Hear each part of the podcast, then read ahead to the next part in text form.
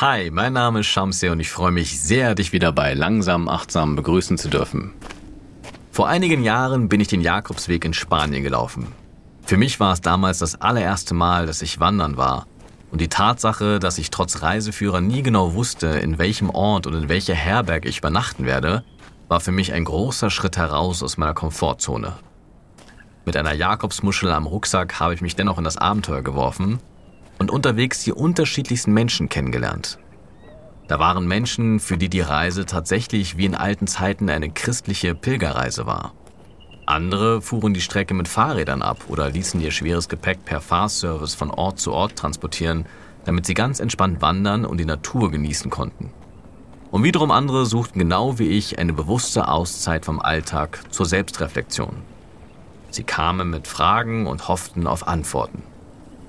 Was mich damals wie heute fasziniert, ist, dass der Jakobsweg ein Geflecht an Wegen ist, die streng genommen von A nach B führen. Erst durch den historischen und religiösen Kontext wird dieser Weg mit einer Bedeutung aufgeladen, die von jedem Pilger und jeder Pilgerin individuell interpretiert und angereichert wird. Doch würde es die Menschheit morgen nicht mehr geben, so wäre der Jakobsweg an sich nicht mehr und nicht weniger als eben diese einfache Strecke von A nach B. Für mich ist das ein sehr gutes Beispiel dafür, dass es der menschliche Geist ist, der den Dingen Bedeutung verleiht und dass dieselbe Sache völlig unterschiedlich wahrgenommen werden kann. Es ist ein und derselbe Weg und doch gibt es so viele Wahrnehmungen dieses Weges, wie es Menschen gibt. Problematisch wird es immer dann, wenn die eigene Wahrnehmung als die einzig wahre betrachtet wird. Wenn also ein christlicher Pilger dem sportbegeisterten Fahrradfahrer eine Zweckentfremdung des Weges vorwirft und ihn daher voller Empörung beschimpft. Da es jedoch hilfreich sein kann, sich seiner eigenen Wahrnehmung bewusst zu werden, um ihm mit mehr Offenheit und Gelassenheit zu begegnen, möchte ich heute ein paar Gedanken mit dir teilen.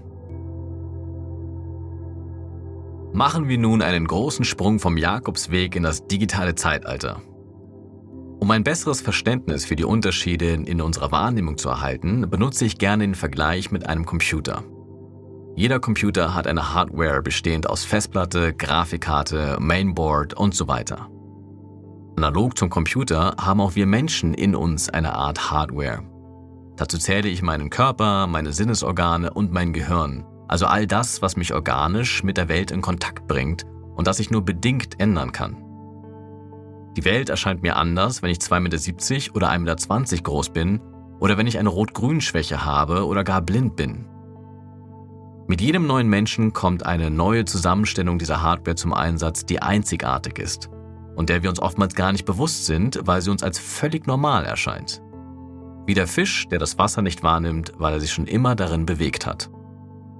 Die zweite Komponente ist das Betriebssystem des Computers. Es ist die Oberfläche für alle weiteren Anwendungen und es funktioniert nur in Verbindung mit der Hardware. Was dem Betriebssystem eines Computers ähnelt, ist unser Ich-Bewusstsein, das heißt die Vorstellung, wer wir sind und die Geschichte, die wir uns über uns selbst erzählen. Dieses Betriebssystem wurde durch unsere Erziehung und unsere Lebenserfahrung geprägt. Die dritte Komponente mit Einfluss auf unsere Wahrnehmung betrifft die Software. Beim Computer sind das all die Programme, die ich installieren und auch vergleichsweise leicht verändern kann. Bei uns Menschen sind das die situativen Faktoren wie Körpergefühle, Gedanken und Emotionen zu einem bestimmten Zeitpunkt, die alle in das hineinfließen, was ich Haltung nenne. Je nach Stimmung und Situation kann ich zu ein und derselben Sache eine völlig andere Haltung einnehmen. Bringe ich nun Hardware, Betriebssystem und Software zusammen, dann ergeben sich daraus die zentralen Einflussfaktoren auf meine persönliche Wahrnehmung von einer Sache oder einem Ereignis zu einem bestimmten Zeitpunkt. Das lässt sich gut am Beispiel des Jakobswegs darstellen. Wie die Wegstrecke auf einen wirkt, hängt von der Hardware des Pilgers oder der Pilgerin ab. Der Eindruck unterscheidet sich je nachdem, ob die Person farbenblind ist oder nicht. Welche Bedeutung dem Jakobsweg beigemessen wird, hängt hingegen stark vom Betriebssystem ab, das heißt in diesem Fall der Frage der religiösen Erziehung. Ein streng katholisch erzogener Mensch auf Pilgerreise hat vom Jakobsweg eine andere Wahrnehmung als ein hinduistisch erzogener Mensch, der Sightseeing macht. Als drittes beeinflusst die Software die Haltung zum Jakobsweg zu einem bestimmten Zeitpunkt. Wenn man nach einem anstrengenden Tagesmarsch in einem Bett voll mit Wanzen geschlafen hat und seine Wertsachen in der Nacht gestohlen wurden, dann ist man auf den Jakobsweg sicherlich nicht ganz so gut zu sprechen wie jemand, dessen Pilgerreise ohne Zwischenfälle verlief. Zum Abschluss noch ein letzter Gedanke. Der Philosoph Epiktet hat einst gesagt, es sind nicht die Dinge selbst, die uns beunruhigen, sondern unsere Vorstellungen und Meinungen von den Dingen. Dieses Zitat bringt wunderschön auf den Punkt, wie blind wir in der Regel durch die Welt tapsen und wie automatisch wir unsere Wahrnehmungen für die Wahrheit halten. Daher lade ich dich dazu ein, über den Unterschied zwischen wahrnehmen und wahrhalten nachzudenken und zu meditieren.